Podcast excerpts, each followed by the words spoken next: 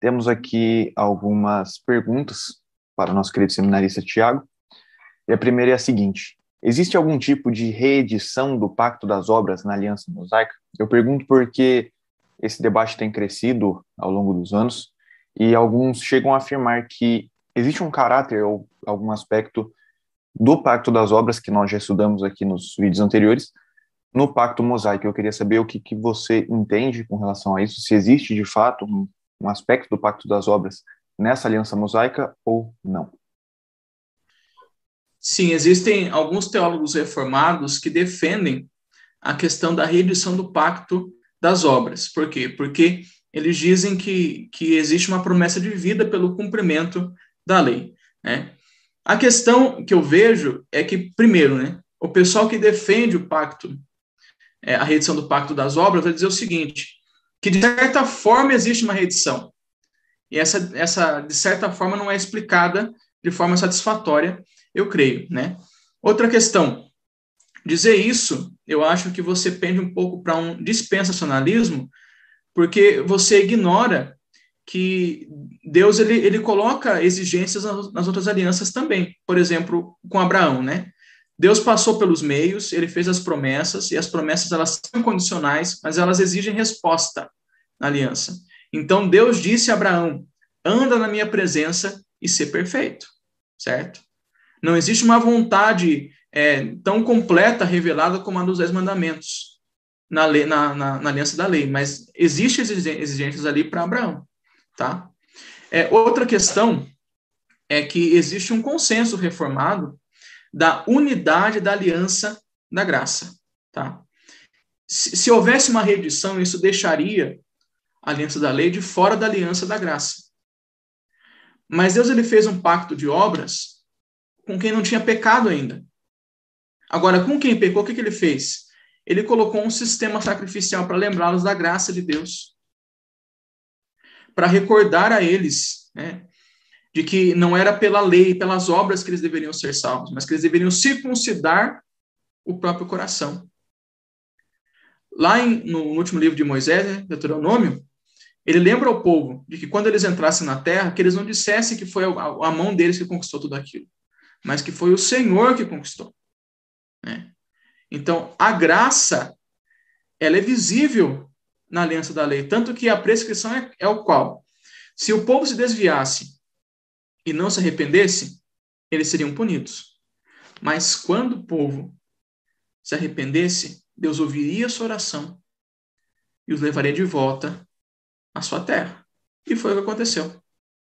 Então, veja, é, é um pouco, é, é, é ignorar um pouco a questão da, da, da, da graça na aliança da lei, e é ignorar que existe uma justa posição, como eu disse, entre a aliança que Deus fez com Abraão e aliança que Deus fez com Moisés. Tanto que, veja, lá na carta de Paulo aos Gálatas, é, o, o reverendo Maciel leu esse texto no, no seu estudo, no capítulo 3, versículo 17, o texto vai dizer assim: E digo isto, uma aliança já anteriormente confirmada por Deus não pode ser revogada pela lei, que veio 430 anos depois a ponto de anular a promessa. Ele se refere à aliança que Deus fez com Abraão. Ele diz assim: veja, a lei não revogou a aliança com Abraão. Então, por exemplo, o Groningen vai dizer o quê? Ele vai dizer que, biblicamente, você separar aliança, é, você separar lei e promessa é errado. Que a lei é um, é, um, é um complemento da promessa e que, portanto, nós não podemos, de fato, defender uma reedição é, do, do, Pacto das Obras. Nós temos nomes como João Calvino, que, embora não tinha uma teologia da aliança muito desenvolvida, que, que, que não, não era a favor dessa reedição, e nós temos o, o Francis Turretini, que foi um dos grandes nomes da apologética reformada, que também ele, ele ele defendeu a ideia de que existe uma unidade no pacto da graça. Não sei se respondi, mas é isso. Ainda nesse tema, a gente pode dizer que a lei que é dada, é, principalmente no aspecto moral, que foi citado aqui, a divisão que a confissão de fé faz, a lei moral que é dada na aliança mosaica é a mesma dada no Éden? é nós, nós entendemos que, que Adão tinha, de certa forma, as tábuas da lei no seu coração, né?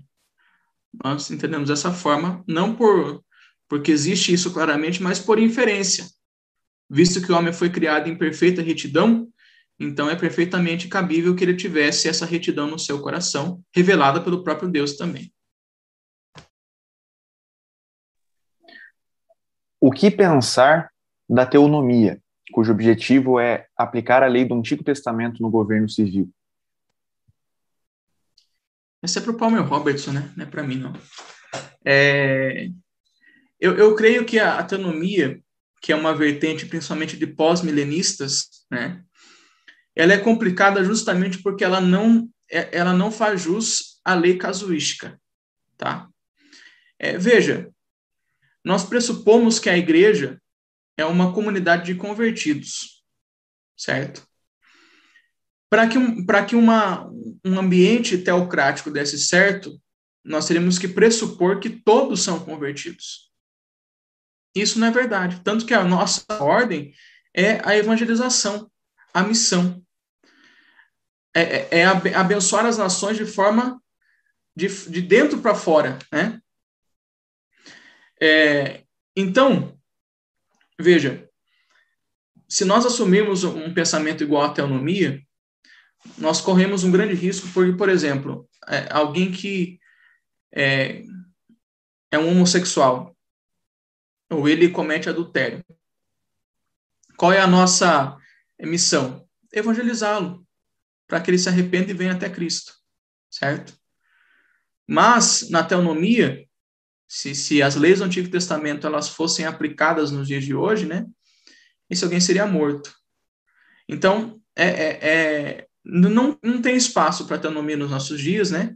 E para quem não sabe, teonomia é o ensino que diz que num reino pós-milenar, num reino depois de um, de um grande avivamento, né, nós teríamos um governo, um governo civil teocrático, certo? É, e para mim, por mais que, que mesmo que o povo milenista esteja certo, vamos supor que esteja, né? e que haja um grande avivamento, mesmo assim, existem pessoas a serem convertidas, e a nossa missão é evangelizá-las, né? e não condená-las segundo a lei civil que é, servia a um povo, ao, ao povo que é a igreja hoje, num tempo específico. Ainda pensando um pouco sobre esse tema, como são formuladas as leis casuísticas atuais, se é que isso acontece, como exemplificado no caso do adultério? As leis casuísticas atuais, elas são formuladas de acordo com o Novo Testamento, né? São as aplicações dos princípios do Evangelho, certo? Os princípios do Sermão do Monte, né?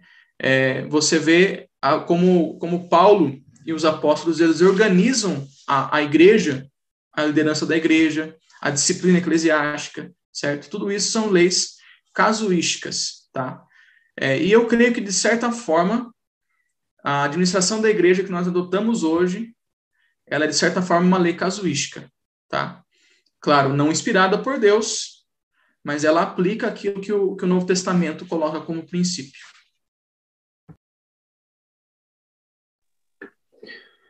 Certo. Próxima pergunta é a seguinte: de que forma a aliança da lei corrobora a autoria mosaica do Pentateuco? Isso é interessante. É, houve alguns teólogos liberais, principalmente Julius Wellhausen, né, é, que foram, foram chamados teólogos da, da crítica das fontes. O que, que eles diziam? Eles diziam que o Pentateuco ele é uma coleção de escritos de período anterior que foram é, amarrados no tempo do rei Josias, e que, portanto, Moisés não escreveu o Pentateuco, ou que provavelmente ele nem foi uma pessoa, um personagem histórico. Né? O que nós respondemos com relação a isso? Né? É, George Mendenhall, também um, um liberal, por sinal, ele fez um estudo a respeito das formas das alianças bíblicas, principalmente a aliança mosaica, a aliança da lei. E ele percebeu que essa forma da aliança da lei, conforme está escrita, ela, ela corresponde à forma dos, das alianças dos tratados hititas. Os hititas, eles eram um povo semita também, ou seja, descendentes de Sem, né? E eles tinham uma forma de aliança muito parecida com a aliança mosaica, que é a aliança suzerano-vassalo, tá? Que eu apresentei aqui para vocês, certo? Isso lá por volta do ano 2000 antes de Cristo, eu não estou enganado. Então isso comprova que o texto da aliança foi escrito num período anterior ao rei Josias, bem anterior. Ele foi escrito no período que os hititas é, viviam existiam como povo, que foi ali entre esse ano 2000 a.C., que é provavelmente a data também da libertação é, dos, dos escravos do Egito, certo? É, existem outros aspectos, como a literatura do, do Pentateuco, ela é unida, e isso aponta também para uma unidade de autoria mas esse aspecto da aliança é bem interessante também. Perfeito. Próxima pergunta é a seguinte: se a Páscoa era oferecida também às crianças, a ceia da nova aliança também deveria ser? Vocês querem me complicar, né? é, olha, ao meu ver, não existem impeditivos visto que é, alguém pode questionar assim, ah, não, mas cadê a consciência? Bom, a criança também não tinha consciência lá no passado. Né? Mas desde que o batismo é a nova circuncisão, né? o batismo é a, a, a, a inserção da criança na aliança, dizendo que a promessa se estende aos filhos, eu também creio que o sacramento da ceia deve ser oferecido. Mas, como os concílios da EPB e o Supremo Concílio entendem de forma diferente, eu não questiono e não farei diferente quando for ordenado, tá? Concordo plenamente. Como o Carlos disse, a pergunta sobre as crianças seminaristas. A uh, próxima pergunta eu acho bem interessante é a seguinte: de que forma o caráter universal da aliança aparece nesse pacto, visto que costuma se argumentar que Israel em si mesmou-se, ou seja, uh, muitos dizem que a aliança feita com Moisés e com o povo fez com que Israel ele trabalhasse apenas como uma força centrípeta. E ou seja que vivia para si e não se preocupava com aquilo que estava em sua volta. Mas a gente observa nas outras alianças que nós já estudamos e nas que vamos estudar também que há um caráter universal da aliança que Deus procura tratar com os outros povos. E eu queria saber justamente sobre isso de que forma essa aliança com Moisés e com o povo apresenta esse aspecto universal, se é que ela apresenta? Ela apresenta, tá? Como nós lemos lá em Êxodo 19, o povo de Israel foi escolhido como um reino de sacerdotes, tá? Ou seja, um mediador entre Deus e os homens. Ele foi escolhido para justamente estender a bênção de Deus às nações. Nós temos exemplos disso na lei, né? É, como eu citei Êxodo 19, né, mas existem outros textos, como, por exemplo, é, as, as festas, a Páscoa. Se o estrangeiro quiser participar com você da Páscoa, então você circuncida, ou seja, insere ele na aliança. Tá? O estrangeiro. Nós temos outros exemplos, como, por exemplo, a, a festa do Pentecoste, que é uma festa voltada para o estrangeiro, né? No qual a, a colheita, as primícias da colheita, elas são oferecidas ao que é de fora. Ele diz assim: olha, aquilo que, que cair, você deixa para o estrangeiro pegar, porque é dele. É Israel compartilhando não só da sua bênção material, mas aquele que deu a sua bênção material, que é o seu Deus. Certo? Então, outra questão. Não saiu só descendentes de sangue de Jacó, do Egito, mas saíram uma multidão de povos que eram escravos e que temeram a Deus de Israel. Saíram egípcios que temeram a Deus de Israel. E ao chegar na terra prometida, eles se depararam com uma cidade chamada Jericó. E nessa cidade eles encontraram uma prostituta chamada Raabe, que temia a Deus e que foi inserida na aliança. E um exemplo ainda mais para mim é um exemplo muito notório, Caleb. Caleb que foi um dos doze espias que foi aquele, um dos poucos, né? Ele e Josué que, que creram na palavra do Senhor e que eles tomariam posse da terra. Ele teve uma porção especial, né? O, o, o, o marido da filha dele foi juiz e ele não era judeu, ele não era de sangue hebreu. Né? Ele, ele faz parte de um povo que foi unido ali, eu esqueci o nome do povo agora, se alguém quiser orar na Bíblia depois, mas ele foi unido ali em aliança com o povo de Israel. Né? Posteriormente, na, já na aliança davídica, mas que existe uma justa posição também com a aliança mosaica, nós temos o templo. E no templo, os povos eram convidados a vir adorar e louvar ao Senhor. Né? Nós temos a rainha de Sabá vindo até Salomão, temendo ao Senhor e levando a verdadeira fé, o verdadeiro temor a Deus à sua nação, a Etiópia. Né? Então, existe um caráter universal, sim. Tanto que é dito, por exemplo, em Deuteronômio, né, que é, os povos ao redor olhariam Israel e diriam assim: olha que povo sábio, por conta da sua lei. Né? Então, existe um caráter universal, sim, tanto que a, a, a, as leis é, é, morais né, da aliança mosaica, elas estão onde? Estão lá no, Sermão do Monte. E essa é a aliança do. É, é, essa é a lei do reino, melhor dizendo, né? Em que Cristo oferece isso às nações. Então, ela, ela tem um caráter universal também.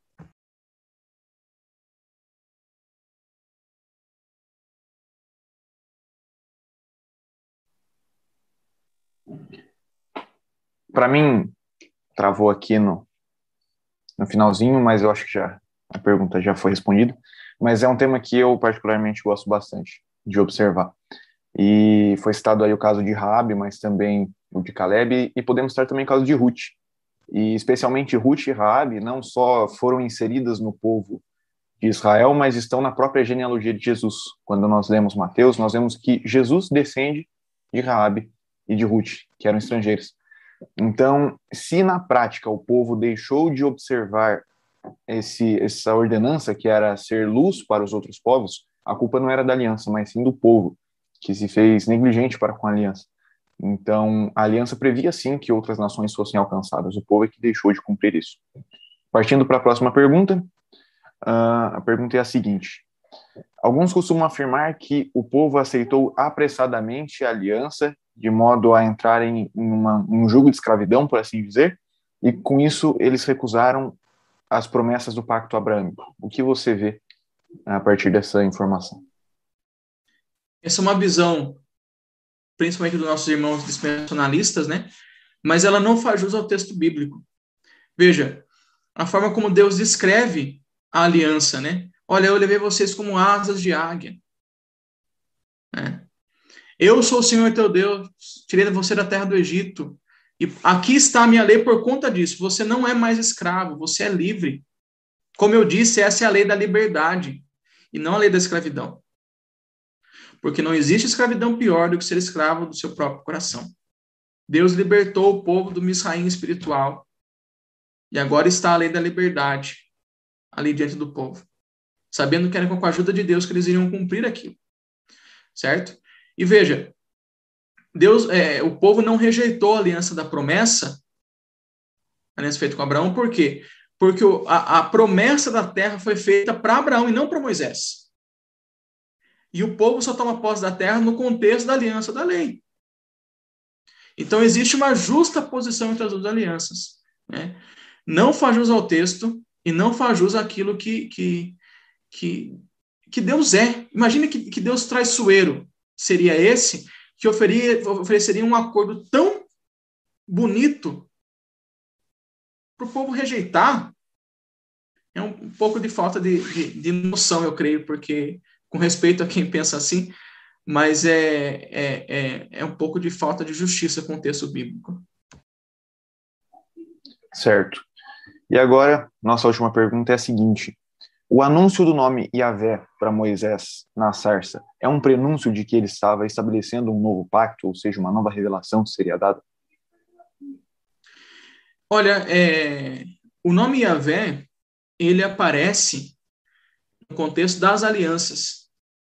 Sempre que Deus tem uma aliança com o seu povo, ele começa a aparecer com o nome de Yahvé, isso desde Gênesis.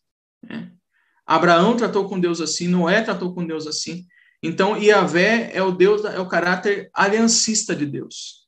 Né? Então, eu, não, eu não, não teria certeza de que Deus já estava mostrando a, a, Moisés que ele faria um pacto. mas ele estava lembrando quem é o Deus que estava falando com o povo. Né? Porque ele diz assim: olha, quando você for para o Egito, você vai chegar para os anciãos e vai dizer assim: Eu sou, me enviou. Ou seja, o Deus da aliança, o Deus de Abraão, de Isaac e de Jacó me enviou. Né? Então, eu creio que, na verdade, quando ele, ele coloca o seu nome Yahvé lá em Êxodo 3, ele está relembrando que é o Deus da aliança. E não prefigurando, talvez, um novo pacto, mas lembrando os pactos anteriores que ele já fez com o seu povo.